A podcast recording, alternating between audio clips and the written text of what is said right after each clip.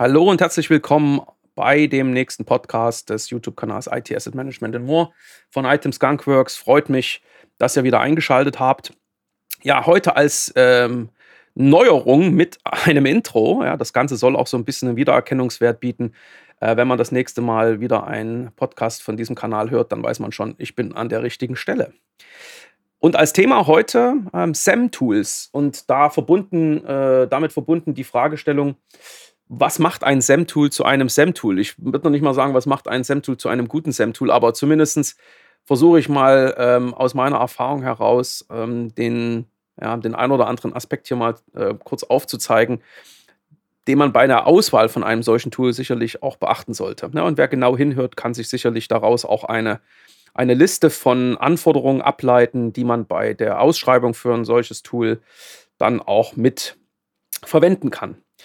Ja, gleich zu Beginn, ich habe grundsätzlich ja durchaus auch meine Befindlichkeit mit, der mit dem Begriff, ja, oder also SEM-Tool, Software Asset Management Tool. Ähm, hm. Wer die letzten Podcast-Folgen äh, verfolgt hat äh, oder auch auf dem YouTube-Kanal sich das ein oder andere Video angeschaut hat, da habe ich ja mal so ein bisschen auch versucht aufzuzeigen, dass Software Asset Management oder noch ein bisschen breiter mit Hardware zusammen auch IT Asset Management ähm, sich um den gesamten Lebenszyklus eines solchen Assets kümmern sollte und dafür entsprechend auch Prozesse definiert, Verantwortlichkeiten und so weiter. Ne? Und ähm, da, dann beginnt es ja, wenn man sich das jetzt also so anschaut, mit ähm, dem Bereich oder dem Prozess Demand, Bedarf, ja, und endet irgendwann mit Retirement oder Rückbau. Ähm, wenn man sich dann die Tools anschaut, sind diese Prozesse in der Regel nicht ganz so stark ähm, funktional ähm, abgebildet. Ähm, diese Tools haben, muss man wirklich sagen, einen sehr starken Fokus auf, ähm, ich sage jetzt mal, so die Prozesse, die so in der Mitte liegen innerhalb des Lebenszyklus, wo es also um so Sachen geht wie Deploy oder eben Monitor, also um diese Sachen wie ne, eben Softwareverteilung oder eben Installation, ähm, Nutzung, Schrägstrich Veränderung, äh, Schrägstrich ähm, Nachverfolgung. Ne? Also so in diesem Bereich, da haben die Tools äh, sicherlich ähm, ihre funktionalen Schwerpunkte. Das macht sich eben auch daran bemerkbar, dass ähm, die meisten Hersteller dann auch in ihren Marketingunterlagen immer wieder darauf verweisen, wie gut sie scannen können, ja, wie gut sie Software erkennen können, wie gut sie dann am Ende eben auch ähm, solche Softwareinstallationen oder Softwarenutzungen dann mit den, ähm, mit den Lizenzen abgleichen können, um zu richtigen Ergebnissen zu gelangen. Das ist also wirklich ein sehr starker Fokus. Ne? Und die anderen Prozesse, würde ich sagen, werden äh, punktuell vielleicht unterstützt. Ähm, ich würde mal sagen, die, die besseren Tools haben dann unter anderem eben auch Funktionen, die aufzeigen, ähm, ob eine Software, eine Hardware irgendwann eben das Ende des Lebens erreicht hat, also technisch nicht mehr unterstützt wird, keine Updates mehr geliefert werden. Oder eben vielleicht sogar auch so Sachen aufzeigt wie, ähm, hier ist eine Software in Verwendung, wo ein aktuelles Update verfügbar ist, ähm, aber eben noch nicht installiert ähm, wo sicherlich vielleicht auch noch weiterführende Informationen zu Verträgen und Lizenzen aufgenommen werden, also eher so am Beginn ähm, des Lebenszyklus, äh, wo man vielleicht eben auch ähm, anhand von Eingaben Simulationen vornehmen kann ähm, für anstehende Veränderungen oder gewünschte oder geplante Veränderungen, also wirklich so im Bereich eher so Demand, ne, wo es dann auch um Changes, also Änderungen innerhalb der ähm, IT geht da würde ich dann sagen, dass, dass, das sind dann schon die etwas besseren Lösungen, die es da draußen gibt. Und ich meine nochmal, weil immer grundsätzlich ein paar Namen zu nennen, ähm, ohne jetzt eben auf einzelne Hersteller dann im Detail einzugehen, aber da gehören dann eben so Anbieter wie Flexera, Snow, ähm, ServiceNow, äh, USU zu den führenden Anbietern ja, für solche Tools.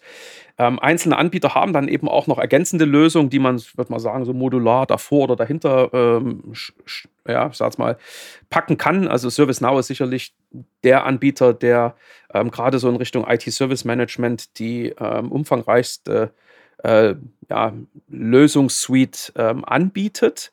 Aber sicherlich auch die anderen haben dann eben entsprechend so IT-Service Management, äh, ähm, ja, Helpdesk-Lösungen ähm, bis hin zu ähm, technischen Kataloginformationen für andere Anforderer, wie zum Beispiel eben ähm, IT-Security etc. Also, nochmal, da hat schon jeder, ich sage mal, so ein bisschen seinen ähm, seinen Zoo von Funktionen dann eben noch als Ergänzungslösung äh, im Portfolio und da kann sich dann eben auch ein Kunde daraus bedienen. Also wenn ich jetzt auch überlegen würde, mir ein Tool anzuschaffen, würde ich immer noch mal schauen, ähm, gibt es die Möglichkeit, das dann eben äh, modular zu ergänzen oder ist dann vielleicht auch die SEM-Lösung eigentlich auch nur ein Modul auf einer Plattform?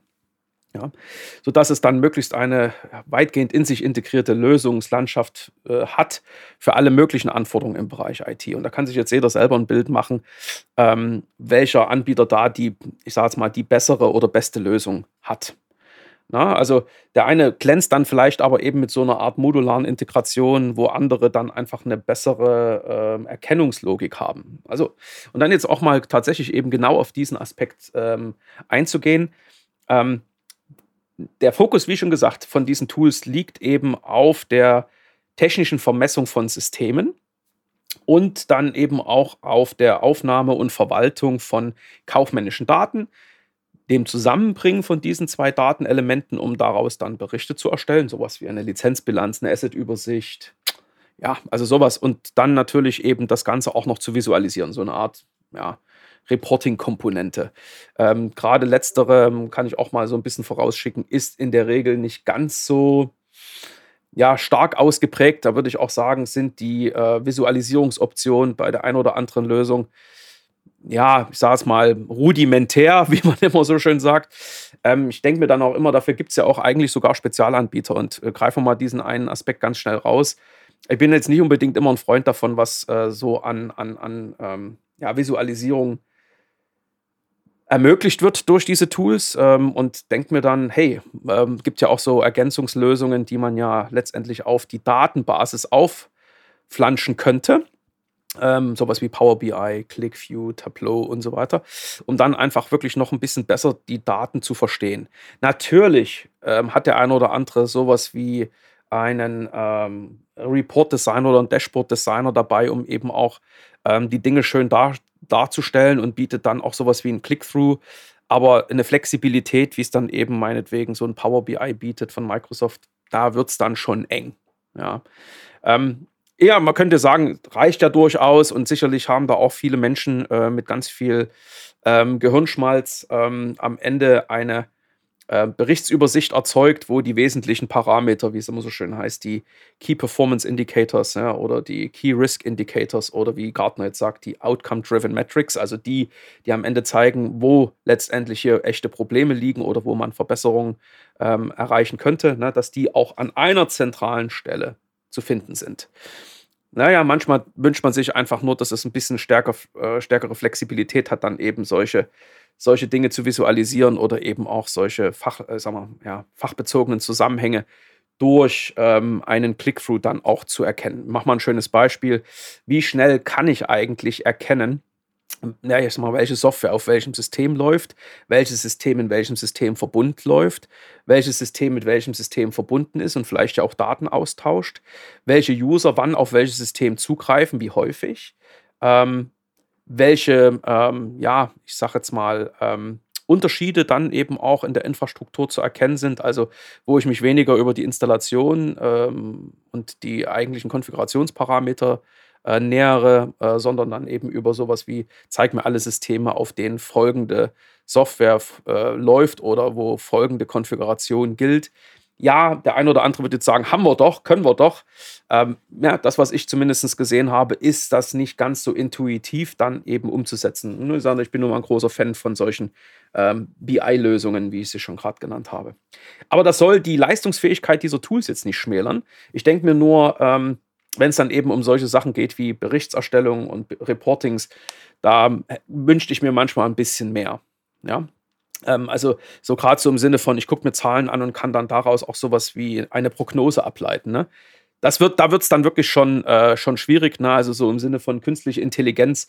Ich glaube, da sind die Toolhersteller auch gerade heftig am, am entwickeln, um ähm, da Lösungen für Kunden anzubieten, um zum Beispiel eben frühzeitig ähm, dann auch Abweichungen zu erkennen und aus diesen Abweichungen eben auch Rückschlüsse zu ziehen. Ne? Was passiert eigentlich, wenn ich merke, die Useranzahl geht nach oben oder ich stelle eine größere Anzahl von Änderungen an bestimmten Konfigurationsparametern fest. Ja?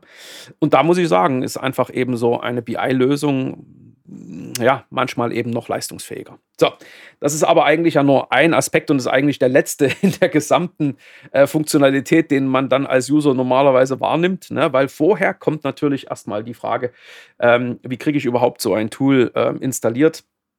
Ähm, ja, jedes Tool hat eigene äh, Prozesse für die Installation. Ich meine, die Installationsroutinen sind heute weitgehend so äh, kundenfreundlich, dass man ähm, ohne äh, große Unterstützung des Herstellers zumindest bis zu einer Basiskonfiguration kommt.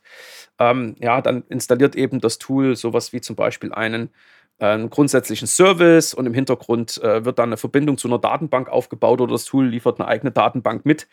Ähm, und ähm, beides zusammen bietet dann eben schon mal die Basis, dass dann eben zum Beispiel eben über eine äh, ja, IIS-Funktion ähm, ähm vom Windows-Server dann eine ähm, ja, Webseite erzeugt wird, auf die man dann draufgehen kann und dann letztendlich, die meisten Tools laufen eben mittlerweile browserbasiert, ich dann ähm, erstmal sowas wie ein Logon-Screen habe und dann kann ich anfangen, so die Details ähm, einzustellen. Das ist aber in der Regel nur der zentrale Service. Äh, damit wird noch nichts gescannt, damit wird noch nichts gemacht. Das ist erstmal nur, dass ich letztendlich erstmal eben eine, eine Einstiegsmaske habe, wo dann ähm, die nächsten Konfigurationsschritte vorgenommen werden können. Neben diesem Basisservice, der dann in der Regel dann auch von den äh, Anwendern insofern genutzt wird, dass man dann sich normalerweise einloggt und dann hätte man eben schon die ersten Scannergebnisse, dann werden schon auf der ersten Einstiegsseite dann bestimmte, ich sage jetzt mal, ja, äh, Diagramme angezeigt oder Tabellen. Ja, aber bis man zu dem Punkt kommt, da sind noch ein paar Schritte zu unternehmen. Ähm, es braucht da Nummer, erstmal, Nummer eins erstmal Daten. Und wo kommen die her? So, und in, im Rahmen dieser ähm, Tool-Konfiguration ist dann meistens der nächste Schritt, dass entweder Umsysteme angebunden werden, über Standardschnittstellen, manchmal eben vielleicht auch noch über ähm, individuell konfigurierte äh, Abfragen äh, gegen bestimmte Systeme. Also die meisten ähm, Systeme konnektieren oder diese Tools konnektieren dann eben auf sowas wie ein Active Directory oder meinetwegen auch noch auf eine Antivirenkonsole oder meinetwegen auch ähm, in, in Richtung Azure oder in Richtung VMware. Das sind ja erstmal an sich jetzt keine, keine äh, technischen Inventarisierungen im eigentlichen Sinn, sondern man holt dort erstmal Daten ab, die natürlich in, im, im klassischen Sinne ja durchaus technische Inventardaten sind, aber da wird nichts gescannt, sondern werden einfach nur Daten gezogen. Ja. Und ähm, ich würde mal sagen, ein gutes Tool hat dann eben out of the box, wie es so schön heißt, solche Standardkonnektoren und unterstützt sogar im Rahmen dann des Installationsprozesses die Anbindung, möglichst dialogorientiert, ohne dass man jetzt äh, irgendwelche ähm, Einstellungen über eine Konsole vornehmen muss mit Befehlszeile und so weiter. Also, äh, oder dass ich jetzt anfangen muss, in irgendeiner INI oder XML-Datei äh, irgendwelche äh, manuellen Änderungen vorzunehmen. Gibt es auch. Äh, auch diese Tools haben ihre äh, Daseinsberechtigung. Aber natürlich ähm, setzt gerade diese, ich sage es mal, vielleicht etwas, ähm, ja, ja, IT-Entwickler-orientierte Herangehensweise ähm, dann immer auch die Einbeziehung dann des, des, des Tool-Lieferanten mit voraus. Also nach dem Motto, das Tool ist zwar genial, aber ich brauche gefühlt irgendwie äh, 50 Mann-Tage oder Personentage, um dann ähm, das Tool durch den äh, Dienstleister, durch den Hersteller des Tools dann bei mir auch zum Laufen zu bekommen.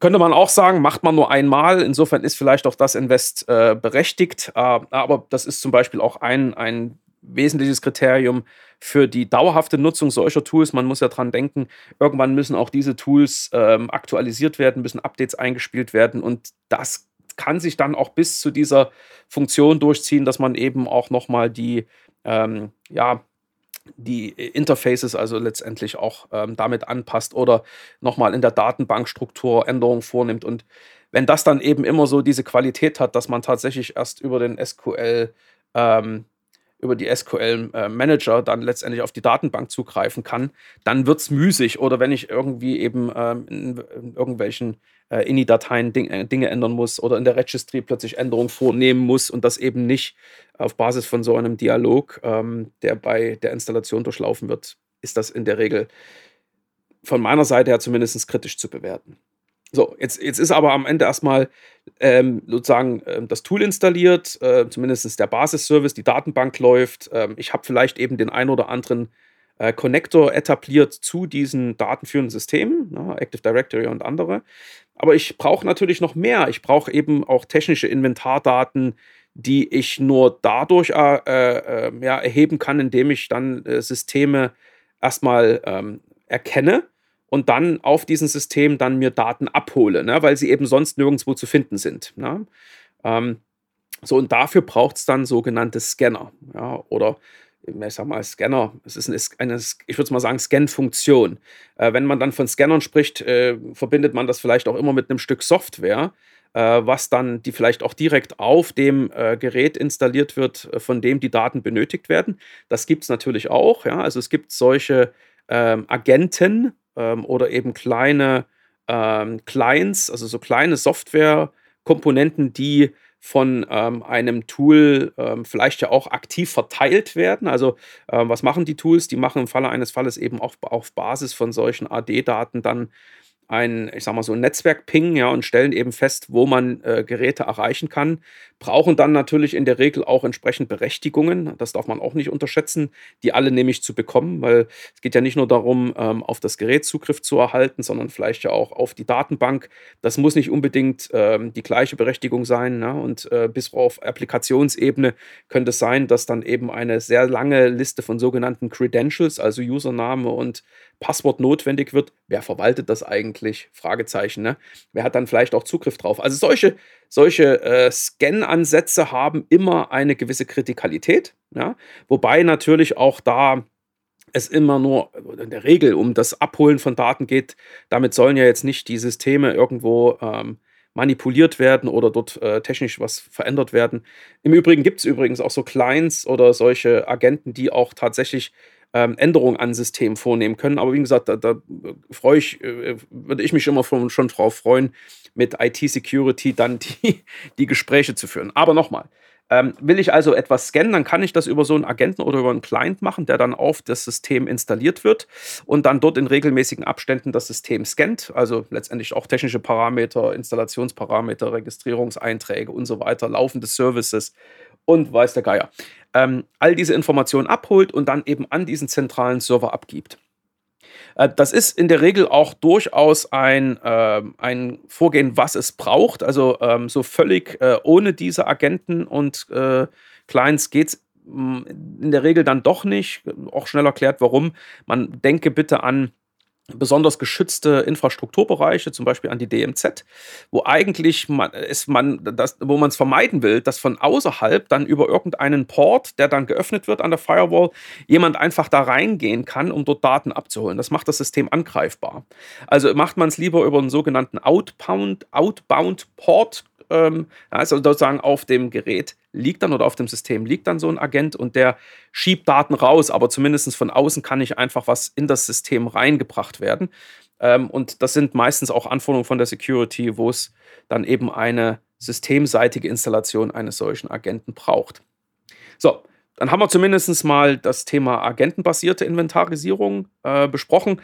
Ja, natürlich sollten die Agenten, äh, die dann eben lokal laufen, das gilt dann aber auch gleich für die anderen Methoden, äh, möglichst alle relevanten Informationen abziehen. Aber äh, ich sag mal, so technische Parameter kriegen die Tools eigentlich alle mit. Ähm, die Klassiker, also im Sinne von ähm, installierte Software oder eben bestimmte ähm, ja, Dateien oder ähm, andere ähm, Komponenten, äh, Libraries und so weiter. Ähm, das wird im Einzelfall eben auch über einen Vollscan dann ermittelt. Ähm, aber nicht alle Tools machen tatsächlich einen Vollscan, sondern greifen dann eben auf Einträge zurück, die man in einer Registry findet. Aber da mal zum Beispiel dran denken, was mache ich eigentlich mit, äh, mit Systemen, die auf, ähm, auf Red Hat oder auf SUSE laufen, ja, also auf Linux. Ähm, wie kriege ich da die Daten raus? Ne? Also gute Tools haben natürlich auch für solche Umgebungen dann die entsprechenden Abfrageroutinen. Da bin ich aber immer erstmal nur auf den äh, Parametern wie, da ist ein Stück Software, das ist installiert oder da ist eine Hardware-Konfiguration, die ist auch wichtig, die sammle ich jetzt ein. Was ist dann natürlich mit solchen Spezialdingen wie, ich muss äh, eben zum Beispiel dann bei einer Oracle-Datenbank ja auch verstehen, welche Optionen und Management-Packs installiert sind. Dann bin ich nicht mehr auf der reinen Installationsebene, sondern auf einer Konfigurationsebene. Ähm, das gilt im Übrigen auch für andere Sachen wie SQL-Server. Und könnte man jetzt sicherlich noch den einen oder anderen Fall äh, hier, hier darstellen, aber jetzt mal auf die beiden fokussiert, SQL und Oracle. Da muss ich letztendlich eben auch während des Scans mich mit dem eigentlichen Datenbank-Service verbinden und dann eben auch Abfragen gegen diesen Service stellen, um solche Zusatzinformationen zu erhalten. Da reicht es also nicht aus, dass ich sage, ja, super, äh, hier ist letztendlich eben auch ähm, folgende äh, Software installiert, sondern hier möchte ich dann eben auch wissen, was die Software an Konfiguration hat. Bis hin zu, wer nutzt die Software. Ja? Also wer sind die wesentlichen User? Und nochmal, das sind so, so viele äh, Parameter, die, ähm, die man erst erhalten kann, wenn man eben auch eine Verbindung zu der, zu der Applikation oder zum Beispiel eben zu der Datenbank herstellen kann. So, und da unterscheidet sich sicherlich auch schon das eine von dem anderen Tool. Und ne, nicht alle haben dann eben diese technischen Fähigkeiten oder Dafür braucht man dann eben Ergänzungsmodule. Auch übrigens, die meisten Toolhersteller gehen eben hin und sagen, es gibt sowas wie eine Basisfunktionalität, da kann man relativ viel machen. Ja, aber bei solchen Dingen wie dann Oracle oder meinetwegen SAP ist ja noch spezieller, dann braucht es dann eben solche Ergänzungsmodule. Nehmen wir mal beispielsweise SAP. Ja, na klar sehe ich, dass irgendwo auf einem System SAP äh, installiert ist, installiert wenn es um die Frage geht, was muss ich an Lizenzen verhalten, muss ich in das SAP-System rein, muss dann eben die ganzen User-Daten auslesen, muss noch verstehen, was die User machen. Also da bin ich auf einer ganz anderen Detailebene unterwegs. Ne? Dann sind es eben nicht nur diese rein technischen Daten, also ne, nochmal Hardware-Konfiguration, so Software-Elemente ähm, wie eine installierte Datei oder irgendeine Bibliothek, die dann irgendwo auf einer Platte im Speicher irgendwo äh, liegt. Ne? Das reicht dann eben nicht. So. Jetzt könnte man überlegen, ähm, wenn ich dann eben keinen Agenten habe, wie kriege ich die Daten sonst? Da gibt es jetzt die nächste Variante, ne? das wäre dann eben sowas wie Remote Scan. Remote Scan heißt, da wird dann eben ähm, ein System angesteuert ähm, und ähm, wenn man sich dann eben auf das System verbunden hat, wird dann ähm, auf dem System ein temporärer Service äh, installiert und ausgeführt und wenn dann eben gescannt wurde, dann äh, wird dieser temporäre ähm, oder wird diese, diese temporäre Installation wieder entfernt. Das sind so klassische Remote-Scans. Ja. Und ähm, daneben ähm, gibt es dann die Variante auch noch ähm, von sogenannten Zero Touch. Ähm, Zero Touch, da verbindet man sich letztendlich auf das System und holt dann aber eben nur über bestimmte Abfragen. Das ist dann also kein echtes Programm in dem Sinne, was dort abläuft, sondern sind einfach systemische Abfragen, dann eben solche Standard-Reports äh, oder Standardtabellen aus dem System ab und äh, überträgt sie dann an den zentralen Service. Ja? Aber dann wird eben der Scanner oder eben dieser, dieser Agent äh, weder lokal abgelegt noch ausgeführt, sondern es sind, ähm, wie gesagt, nur Abfragen, die, äh, die dann dort gegen das System gerichtet werden. Letzterer ist natürlich auch der äh, Scan-Prozess, der die wenigsten Daten liefern kann. Ist auch irgendwo nachvollziehbar. Ne? Also ich kann über solche Zero-Touch-Abfragen äh, ähm, in der Regel nur schwierig äh, Details dann zu Applikationen erhalten, sondern da braucht es dann ähm, manchmal eben, äh, wenn es notwendig ist, den, diese, diese Remote-Ansätze oder meinetwegen den agentenbasierten Ansatz. Aber das muss man immer mal schauen. Wie gesagt, ähm, viele Systeme bieten Standardberichte oder über eine Kommandozeileneingabe äh, äh, werden dann äh, Rückmeldungen erzeugt, die man dann auch ab, äh, abholen kann. Und ne, das könnte man auch über so ein Zero-Touch entsprechend realisieren. Gut, aber das sind, äh, das sind so die, die typischen Scan-Varianten. Es gibt sicherlich noch sowas wie portable Scans. Das heißt also, ähm, ich habe das Ganze dann meinetwegen auf einem Datenträger, lass das jetzt mal sowas wie ein USB-Stick sein, äh, wo letztendlich dann ähm, dann äh, dieser Stick dann an ein Gerät ähm, angeschlossen werden kann und auf dem Weg dann Daten gesammelt werden. Äh, wird auch ungern von Unternehmen äh, gesehen, also zumindest von der, von der Security-Seite. Ne? Also in der Regel sind äh, USB- äh, äh, schon aus Sicherheitsgründen bei vielen ähm, Unternehmen dann eben auch deaktiviert. Aber manchmal kann das eben auch die einzige Variante sein, um solche Daten zu bekommen. Man denke an Geräte, die nicht mit Netzwerk verbunden sind, äh, die in der Produktion stehen, also wirklich in der, in der echten Fertigung und dann dort als, ähm, als Offline-System aber genutzt werden. Wenn ich das jetzt eben auch noch erfassen möchte, dann muss ich eben auch über so einen portablen Scan nachdenken. Was es auch noch gibt, äh, das ist, ich sage mal, so eine Variante von Remote und äh, Zero Touch, ist dann eben ein Scan über HTML, also wo letztendlich, ich sage mal, das Gerät dann äh, oder dass man in einem Browser dann auf eine bestimmte Webseite geht und von dieser Webseite wird dann letztendlich äh, über so ein Plugin dann ein Scan ausgelöst auf dem System und ähm, damit bekommt man dann die Daten auch. Ja. Also das ist mal so grundsätzlich zum Thema Scannen. Und ähm, ist natürlich auch die Frage, was wird da am, am Ende an Daten alles geliefert? Ich bin immer ein großer Freund davon, dass diese Daten so lange, wie es immer so schön heißt, raw oder roh bleiben, also unverarbeitet, wie es geht, na, damit man eben auch nochmal eine Vergleichbarkeit hat, wenn man auf ein System schaut, ob das wirklich jetzt diese Information war, die man äh, brauchte und ob sie jetzt nicht vielleicht auch schon, ähm, ich sage jetzt mal, ja unvollständig ist äh, oder vielleicht eben auch fehlerhaft ausgelesen wurde äh, vielleicht aufgrund von unzureichenden Berechtigungen etc. Ja, dass man das so lange äh, in einem Rohzustand belässt wie eben nur möglich. Ja, es gibt einige Tools, ähm, die machen dann schon eine Art Vorbe Vorverarbeitung, also machen nichts anderes, als dann solche technischen Informationen schon direkt in Produkte zu übersetzen ähm, und dann guckt man immer da drauf und denkt, ja, ist ja alles super, ist ja schon alles äh, wunderbar aufgeräumt an irgendeiner Stelle im Prozess braucht es dann auch eben diese Normalisierung dieser Information, damit man es ja auch mit Lizenzinformationen vergleichen kann. Ne? Aber auch nur als Idee, eben diese Daten so lange rot zu lassen, bis man tatsächlich dann in eine Weiterverarbeitung einsteigt. Also ich gebe immer äh, meinen, meinen Kunden die Empfehlung, auf Daten erstmal zu schauen, bevor es einen ersten Verarbeitungsschritt gibt. Ja? So. Ähm, das gleiche jetzt auch mal, ich sage es mal rein von der kaufmännischen Seite. Ne? Also da gibt es eben auch äh, Informationen aus Verträgen, ne? diese Lizenzdaten dann aus äh, Rechnungen oder eben aus diesen Verträgen heraus zu selektieren. Da bieten solche Tools äh, entsprechend äh, Funktionen. In der Regel äh, erfasst man dann eben auch ganz klar diese ganzen ähm, eindeutigen Merkmale wie sowas wie eine Materialnummer oder eben bei Microsoft heißen die SKUs, Stock Keeping Units. Und ähm, anhand von diesen Informationen oder der Produktbeschreibung, die teilweise extrem kryptisch ist, weil man nicht mehr alle Informationen zu diesem Produkt in eine Zeile, also sagen wir mal sozusagen in eine halbwegs noch äh, darstellbare Zeile äh, oder Zelle in einer Tabelle äh, reinbekommen kann. Na, und dann stehen dann immer sowas dran wie Wins, Riff, DC, äh, ähm, To Core, ähm, VL und weiß nicht was, Multilink. Ne?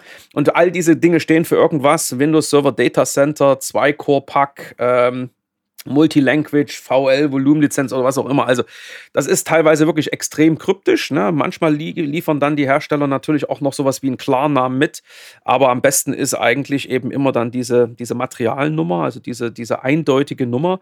Denn was die Tools dann haben, und jetzt kommen wir mal schon zu so einem ersten ähm, ja, Normalisierungsschritt, ist eben ein Katalog, der diese Nummer nimmt und das dann eben in ein Produkt übersetzt, was man dann auch kennt. Ne?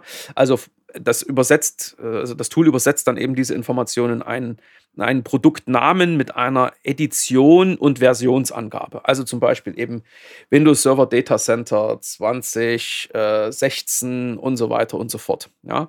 Oder eben Windows Server Standard 2012 R2. Also das macht am Ende so ein äh, Katalog dann, der unter anderem dann diese Materialnummern oder diese SKUs in ein solches Produkt übersetzt. Auf der anderen Seite, jetzt haben wir ja diese ganzen technischen Daten und deswegen braucht es auch relativ viele Daten. Ja, also und da wird meistens eben auch nicht nur eine Information gezogen, weil die manchmal jetzt nicht so eindeutig ist, leider. Ne? Ich habe mal ein, ähm, einen Beitrag gemacht auf dem YouTube-Kanal zum Thema eben ISO 19770 der Normenfamilie und da gab es unter anderem auch eben dazu den Hinweis auf die Dash 2, also die ISO 19770-2 ähm, die eigentlich so Sachen mh, hm, abbildet wie Software-ID-Text. Das war ja mal die Idee, ne, dass Software eigentlich solche sprechende äh, Metadaten mitliefert, um klarzumachen, was bin ich eigentlich. Ne?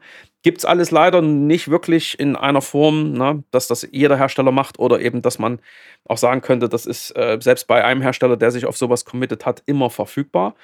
Also was machen die Tools? Die nutzen jetzt alle, alle, alle denkbaren eingehenden Parameter von der ich sage jetzt mal, äh, von, vom Registry-Eintrag bis hin zu festgestellten Executables oder Libraries, bis hin zu dem Ordner, in dem eine Datei liegt ach, und so weiter und so fort. Ja. Und aus diesen Informationen in einer gewissen Kombinatorik, und das ist jetzt eben auch wieder an dem Katalog, so heißt das dann eben der Katalog, ja, festgemacht, übersetzt jetzt das Tool auch diese technischen Daten eben in dieses normalisierte Produkt. Also auch sowas wie die hier festgestellte Installation ist jetzt eben ein, ich mache das nochmal an dem Beispiel Windows Server, ein Windows Server 2016.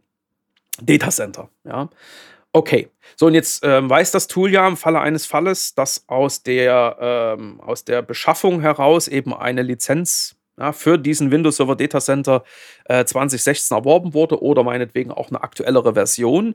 Das über einen Volumen-Lizenzvertrag und dann kommen jetzt eben sogenannte Regelwerke zum Tragen, ähm, wo letztendlich eben dann auch noch die Konfiguration äh, hinter diesem Windows-Server, was weiß ich eben, wie viele Cores hat das System, auf dem der läuft, also auf Hardware-seitig äh, oder meinetwegen auch ähm, als, als virtuelles System. Ähm, und dann ähm, leitet eben dieses Regelwerk daraus eben einen Lizenzbedarf ab. Ja, also mit all diesen Konfigurationsparametern müsste jetzt dieser Server diese Lizenzen benötigen und dann gleicht man das eben auch wiederum mit diesen normalisierten Lizenzdaten ab und kommt hoffentlich zu der Erkenntnis, dass genauso viele Lizenzen vorhanden sind, wie man auch ähm, Nutzungen hat. Ja, also das ist äh, so diese typische Logik in diesen Tools und da liegt halt wirklich der Fokus drauf. Ne? Also natürlich kommt auch jedes Tool äh, immer mit dem Hinweis, wir haben keine Ahnung so und so viele Millionen Einträge in unserer Produktdatenbank. Wir haben so und so viele Regelwerke. Wir sind immer die aktuellsten, die schönsten, die größten und die schnellsten. Okay, man könnte eins mal kurz festhalten. Also natürlich braucht es wirklich gute Regelwerke. Das ist ja völlig zweifelsfrei. Aber ähm, was hilft es mir am Ende, dass ich da gefühlt irgendwie 5 Millionen Einträge habe, wenn ich in Summe nur, ich sage jetzt mal, das ist jetzt gar nicht so weit aus der, aus der Welt gegriffen hier, ähm, meinetwegen nur 10.000 verschiedene Softwareprodukte habe, weil die will ich erkannt wissen. Ja? Gut, auch gute ähm, Toolhersteller haben in der Regel dann eben einen Prozess, wo zum Beispiel dann in der Aufbereitung dieser Daten ähm, dann das Tool feststellt, ups, da finde ich irgendwie nichts in meinem Katalog. Und ähm, dann wird der Anwender dann darum gebeten, ähm, hier einzugreifen und dann kann er jetzt zum Beispiel manuell konfigurieren. Das kann manchmal passieren, wenn zum Beispiel bei der Installation ähm, die Software so paketiert wird, dass man den, den Produktnamen ändert und der dann irgendwie anders in der Registry erscheint. Das können so typische Fälle sein. Na, aber dann wird der Kunde, also der Kunde ist auch der Anwender, gebeten, jetzt ein, ähm, eine Entscheidung zu treffen. Entweder aus einer Vorschlagsliste, wo das Tool denkt, dass das passen könnte, dann eben ein Produkt auszuwählen. Oder wenn der, wenn der Kunde gar nicht weiter weiß oder eben der Anwender, dann könnte er eben auch dann direkt eine E-Mail von diesem System dann an den Toolhersteller schicken, der dann mit einem Serviceteam im Hintergrund dafür sorgt, dass der Katalog dementsprechend aktualisiert wird. Ja, ähm, wie gesagt, gute Toolhersteller haben dann solche, solche Sachen im Angebot und die Namen, die ich am Anfang genannt habe, da äh, gibt es auch solche, solche Support-Teams, die sich genau mit diesem Thema auseinandersetzen. So, aber das ist wirklich, wie gesagt, der Fokus von diesen Tools. Ne? Also diese technischen Daten in aller Granularität und hoffentlich eben auch Vollständigkeit und äh, dann auch richtig aufzunehmen und sie dann mit eben diesen Lizenzbeständen abzugleichen und gute Berichte daraus zu erzeugen. Also gut im Sinne von lesbar, leicht nachvollziehbar. Ähm, na, und wie gesagt, äh, ich habe gleich am Anfang ja auf dieses Problem der ähm, ja, Analysemöglichkeit dann dieser Daten hingewiesen und ähm, Nichtsdestotrotz, es gibt natürlich eben diese Standardberichte. Da sollte man übrigens auch als Anwender darauf achten, dass die anpassbar sind. Äh, man mag jetzt mal an solche Sachen denken, wie ich will ja vielleicht auch irgendwelche ähm, Nutzungen und Installationen ja, bestimmten Organisationseinheiten zuweisen, damit ich vielleicht auch sowas wie eine interne Verrechnung unterstützen kann. Also kann ich sowas einbinden wie eine eine Kostenstelle oder eine Kostenstellenlogik, ähm, eine Organisationslogik. Ähm, wie flexibel ist das? Ähm, ja, und kann ich damit denn auch meinetwegen Sachen filtern und äh, Einzelberichte erstellen, wo dann nur Werte von jemandem äh, ganz bestimmten dann ausgewiesen werden? Ähm, ja, und so weiter und so fort. Na, das ist jetzt wiederum das Thema, was mache ich dann hinten raus mit diesen Daten? Ja, so und ähm, das macht aber eben am Ende erstmal diese Tools aus. Ja? Also die, ähm, die Tools, ähm, denke ich, haben ihre absolute Daseinsberechtigung, wenn es eben um, ich möchte es mal sagen, die, wesentlichen Schritte geht. Also nochmal Datenaufnahme von Informationen, die zur Bewertung von Lizenzbedarfen relevant sind. Ja?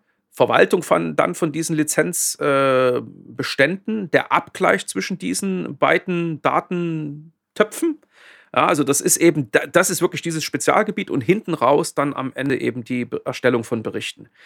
Wenn ich es jetzt mal runterbrechen würde und sage, was macht jetzt eigentlich so ein Tool einzigartig, dann bleibt es tatsächlich bei der vollständigen Aufnahme solcher lizenzrelevanten Parameter der Regelwerke zur Auswertung dieser, dieser Informationen und natürlich die Kataloginformationen zur Normalisierung dieser Daten, dann hört sich es eigentlich auf. Ne? Also eigentlich ähm, ist meine Basiserwartung immer, das sind wirklich hochgradig intelligente Taschenrechner, die ich aber auch meinetwegen ähm, an meine ähm, Anforderungen auch noch anpassen kann. Also sich eigene Formeln hinterlege, wenn man das jetzt mal auf den Taschenrechner bezieht. Das ist übrigens auch etwas, was dann bei diesen Tools unterschiedlich gehandhabt wird. Ähm, Gerade so die Konfiguration individueller Lizenzierungsvereinbarungen. Ähm, was weiß ich, ähm, eine Lizenz ist gut für zwei Nutzer. Ähm, ähm, es gibt eine Unternehmenslizenz, die gilt für alle Installationen. Ähm, ein bestimmter Gerätetyp ist in jedem Fall zu lizenzieren. Und ich, ne, das sind jetzt mal so ein paar Beispiele. Einige davon ähm, hätte ich was gesagt, weil Microsoft ja mit, mit den Enterprise Agreements immer auf so Dinge abgestellt hat wie Qualified Device, Qualified User, ähm, sind in solchen Tools mit dabei. Ähm, aber nichtsdestotrotz, da muss man im Einzelnen genau hinschauen. Übrigens, das ist ähm, jetzt mal völlig unabhängig von individuellen ähm, Lizenzvereinbarungen und damit einhergehend natürlich vielleicht auch eine Anpassung der, der Scan-Logik. Also vielleicht muss ich ja weitere Daten abfragen, die sonst eben nicht abgefragt worden wären, damit ich dann auch diese Logik bedienen kann. Ähm, aber es gibt eben auch ein paar Sachen, die kann so ein Scanner nicht erkennen. Man mag in dem Zusammenhang mal an solche Dinge denken, wie zum Beispiel, ist das eine Entwicklungsumgebung? Ähm, welche User nutzen jetzt diese Applikation wirklich? Ne? Also wer ist jetzt nicht nur ein eingetragener User, sondern wer hat wirklich Zugriff auf diese Umgebung? Ne? Also das Auslesen von Berechtigungsgruppen im AD und dann eigentlich die Zuordnung dieser Berechtigungsgruppen zu einem bestimmten Server, auf dem dann eine bestimmte Applikation läuft, da hört es bei diesen Tools manchmal auf oder in der Regel auf. Ne? Also da muss man dann auch man, manuell Daten erheben können und wäre es natürlich auch gut, wenn diese Tools äh, dafür die notwendigen Templates bieten oder einen gewissen Dialog, um den, äh, um den Nutzer dann eben anzuleiten, was zu tun ist, damit man auch noch diese fehlenden Informationen äh, erheben kann und sie an der richtigen Stelle auch einträgt. Ja. So, und dann ähm, sollte eigentlich so ein Tool gut funktionieren. Man darf nicht vergessen, ne, gerade wenn man an individuelle äh, ja, Regelwerke denkt, ne, irgendwann muss das Tool auch ähm, aktualisiert werden. Ist das vielleicht damit verbunden, dass die Datenbank ähm, oder das Datenbankmodell angepasst wird? Kann das auch manchmal zu, ähm, zu Problemen führen? Äh, gab so den einen oder anderen Toolhersteller, der hochgradig individuelle äh, Regelwerke dann für Kunden entwickelt hat. Und äh, in dem Moment, wo man dann auf eine neue, ähm, ich sage jetzt mal, ein neues Release gehen wollte, das Ganze auch hübscher machen wollte, damit verbunden eben auch meinetwegen die Datenbankstruktur nochmal angepasst hat, weil vielleicht neue äh, Tabellen notwendig waren, dann sind die ganzen Altinstallationen natürlich plötzlich in so einer Sackgasse gewesen und ähm, da musste das mit viel Aufwand für den Kunden individuell weiterentwickelt werden und so fort ja, und so weiter und so fort. Also da bitte auch dran denken, ne? also dass es eben für solche individuellen Konfigurationen auch einen separaten Bereich in der Datenbank gibt, der jetzt nicht äh, in irgendeiner Form Standardtabellen dann ähm, mit, mit verändert, wenn, äh, wenn eben so eine individuelle Konfiguration vorgenommen wird, ne? damit man auch äh, für zukünftige Updates keine böse Überraschung erfährt. Ja, und natürlich kann man jetzt noch überlegen, das bleibt jetzt auch äh, zu guter Letzt dann auch noch ein Punkt. Ne? So ein Tool kann man natürlich lokal installieren, in der Regel eben als Server in einer, in einer technischen Infrastruktur, gegebenenfalls auf einem Azure-System oder auf irgendeinem anderen Hyperscaler als VMware, äh, als VM virtuelle Maschine. Ähm, das Ganze wird auch von den Herstellern mittlerweile als, als Software as a Service angeboten. Ne? Also alle, alle Varianten sind denkbar. Äh, vom Betriebsmodell, Kunde kümmert sich selber, wird unterstützt durch einen Dienstleister, äh, wird unterstützt durch den Hersteller. Das muss man sich immer überlegen, wie viel Kompetenz ich eben auch für dieses Tool brauche. Ne? Und jetzt denkt man nochmal an, an ein paar einleitende Worte, die ich ähm, zu dem Thema individuelle Konfiguration oder grundsätzlich eben äh, Prozesse in der Konfiguration ähm, verwendet habe. Ne? Ist das so einfach? Ne? Geht das über so ein Click-Through oder muss ich anfangen, über irgendwelche Konsolenbefehle äh, das System zu konfigurieren? Das setzt ganz andere Kompetenzen voraus und damit eben auch dann vielleicht ähm, in, in letzter Konsequenz dann eben auch eine zusätzliche Stelle, die benötigt wird, damit sich nur eine Person dann um dieses eine Tool kümmern kann. Also sollte man sicherlich bei all diesen Überlegungen zur Auswahl von so einer Lösung mit berücksichtigen, ne? im Sinne von Total Cost of Ownership. Also auch so ein Tool. Ähm, muss betrieben werden ähm, ne, und ähm, die Leute müssen trainiert werden. Ähm, das, das Tool funktioniert auch nur gut, wenn eben auch die richtigen Dinge mit dem Tool gemacht werden. Ist doch nachvollziehbar. Also insofern, all diese Punkte sollte man daran, äh, sollte man bedenken und dann sollte eigentlich auch ähm, ein gutes Ergebnis dabei rumkommen. Insofern wünsche ich allen, ähm, die also sich mit dem Thema Tools beschäftigen, ähm, viel Spaß und äh, ich hoffe, ihr kommt dann eben auch zu den richtigen Rückschlüssen und wählt das für euch passende Tool aus. Danke